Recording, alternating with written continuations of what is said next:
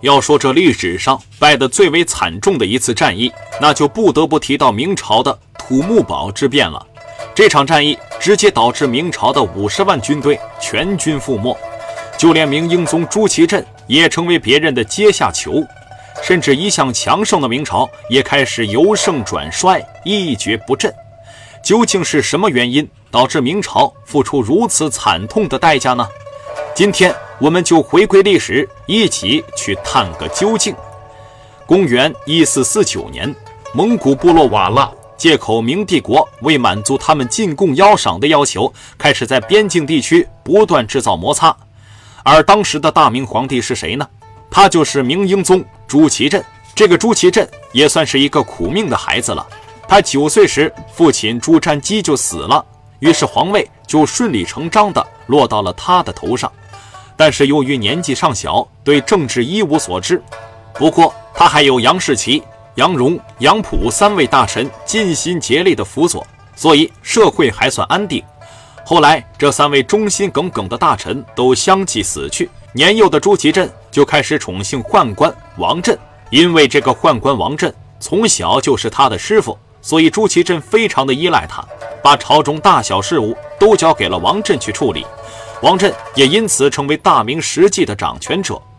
在面对瓦剌部落的挑衅时，王振不断怂恿年轻气盛的明英宗御驾亲征，明英宗也不顾大臣反对，带领五十万大军开始北上御驾亲征。但是由于决策失误，直接导致五十万精锐部队几乎全军覆没，随行的大臣几乎全部战死。甚至就连明英宗自己也被蒙古瓦剌部落给俘虏了，这就是历史上有名的土木堡之变。土木堡之变的失败，直接导致明朝失去了朱棣以来的精锐部队，全军覆没。开国五人勋贵集团和靖难功臣集团也被消灭殆尽，强盛的大明王朝开始由盛转衰，一蹶不振。究竟是什么原因导致明朝付出如此惨重的代价呢？我们继续往下看，要知道，一个军队的成与败和统治者绝对有着非比寻常的关系。而土木堡之变的统治者是谁呢？他就是宦官王振。有人也许会问，不是还有明英宗朱祁镇吗？朱祁镇虽然贵为一代君王，但是他却对政治和军事一点兴趣也没有。在他心里呀，只有吃喝玩乐，更别说带兵打仗了。他更是一窍不通。所以，这军队的指挥权就全部落到王振的手里。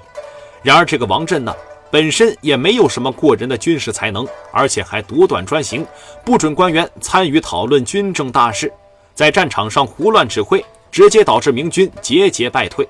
明军内部也是怨声载道呀。但是，那又有什么办法呢？谁叫人家皇帝那么信任他？更为滑稽可笑的是，王振在退军时担心大军损坏他的庄稼。因此屡次修改行军路线，导致士兵疲惫不堪，最终被瓦剌大军追上。明朝骑兵未断后，几乎全军覆没。后来在瓦剌部落送来书信约和时，按理说这个时候本应该现代时机等待救援，但是王振他却偏不这么干。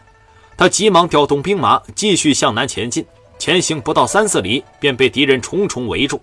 大军由于太疲惫，根本无力应战。只能像菜板上的鱼肉一样任人宰割，直接导致明军全军覆没。难道土木堡之变失败就只是王振一个人的错吗？显然不是。明英宗朱祁镇仓促的准备也为明军失败埋下伏笔。朱祁镇非常热衷于指挥战争，但是他指挥作战的能力却远远不及他的先祖。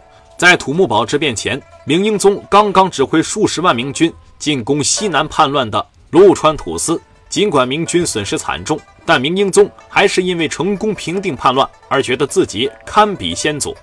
但是在蒙古瓦剌部落进犯明朝边境时，明英宗却不顾大臣反对，非要御驾亲征。要说这御驾亲征也没什么不好的，关键是你得花时间准备吧，尤其是一下要调动几十万人马的事情，更是不能马虎。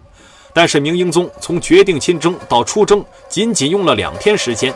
在短短的两天时间里，不仅粮草没有配齐，各种军械物资都遇到了问题。听说粮草在出征后不久就全部用尽了，一路上活活饿死的士兵不计其数，而且军队编制一片混乱，军心涣散。相传明英宗甚至被迫下诏，要求文武百官整顿军纪。试问这样的军队如何是蒙古人的对手？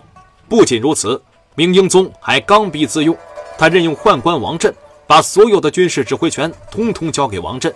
要知道，这个王振是不会带兵打仗的。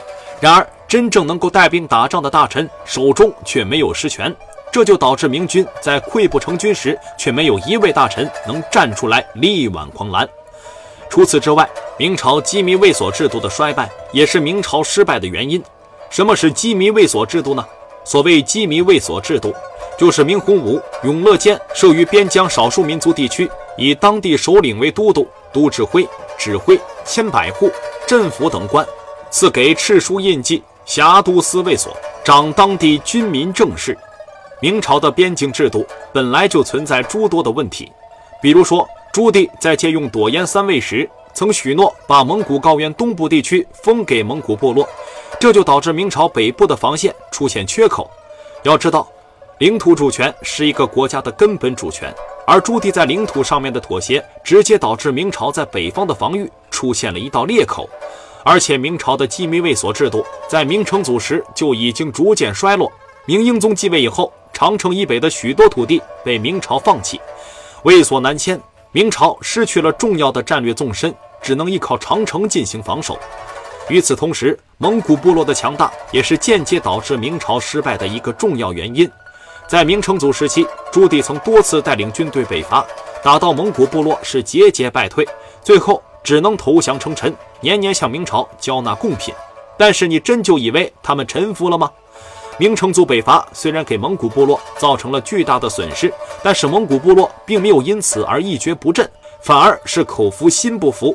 在明成祖时期，蒙古本来就有鞑靼和瓦剌两个势力，而明朝为了平衡这两个部落的势力，又增添了朵颜三卫。此时的明朝相当于主宰者，这三股势力必须达到平衡。谁的势力一旦过于强大，对于边境的统治构成威胁，明军就会插手进行削弱。鞑靼和瓦剌以及兀良哈陷入内斗，自然无法对明朝形成威胁，从而明朝放松了对他们的警惕。殊不知，瓦剌部落后来统一蒙古全部，实力大大增强，甚至具备了和大明一较高下的实力。然而，在明英宗时期，明朝的北方势力不断收缩，瓦剌则趁机做大。可是明英宗由于数次小规模冲突中明军的胜利，而对瓦剌非常轻视。蒙古瓦剌的实力逐渐上升，而大明的实力却在逐步削弱。最终，中瓦剌的计谋导致全军瓦解。土木堡之变的失败并不是偶然，而是多种因素导致的必然结果。但我认为，统治阶级的错误指挥应当是主要原因。根据历史记载，土木堡之变共有五十万大军参战，而瓦剌仅有三到五万兵力。不管这个数据是否真实可靠，但瘦死骆驼终究比马大。所以说，靠谱的指挥者是军队取得胜利的决定性因素。